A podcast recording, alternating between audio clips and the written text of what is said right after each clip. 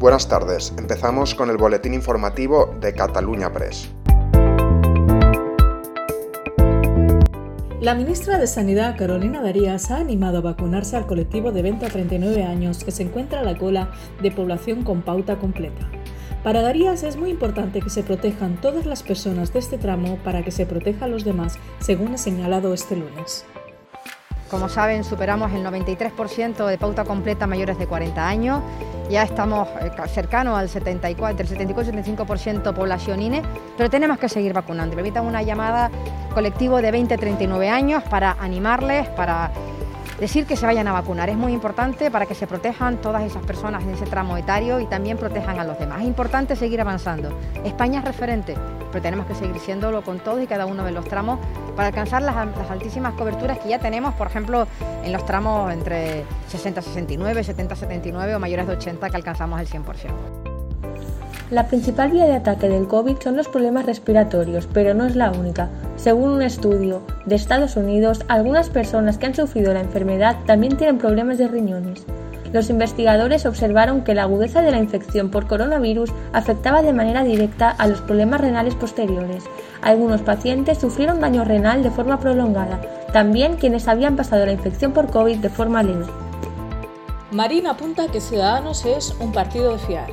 El coordinador autonómico de Ciudadanos y vicepresidente de la Junta de Andalucía, Juan Marín, ha apuntado que su partido es de fiar e imparable. Además, ha dejado claro que es el partido que ha cambiado Andalucía tras 40 años de gobiernos del PSOE. Porque si de algo nos tenemos que sentir orgullosos es de que cuando nos comprometimos a que Andalucía fuera líder en creación de empleo, fuera líder en autónomo, fuera líder en empresas, fuera líder en crecimiento económico. Cuando nos comprometimos a que el estado del bienestar en Andalucía lo íbamos a reforzar, aumentamos los presupuestos y el personal en educación.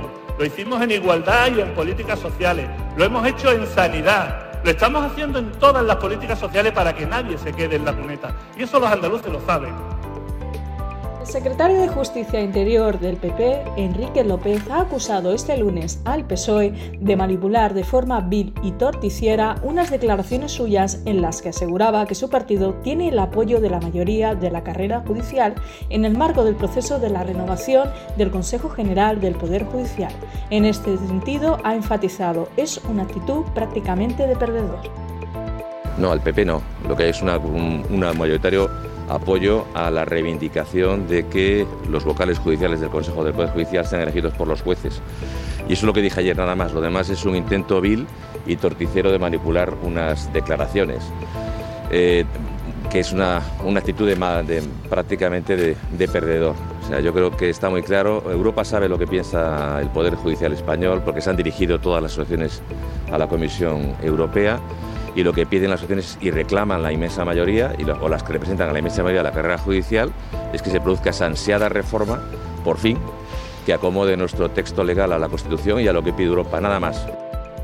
Y esto es todo por hoy, seguiremos informando.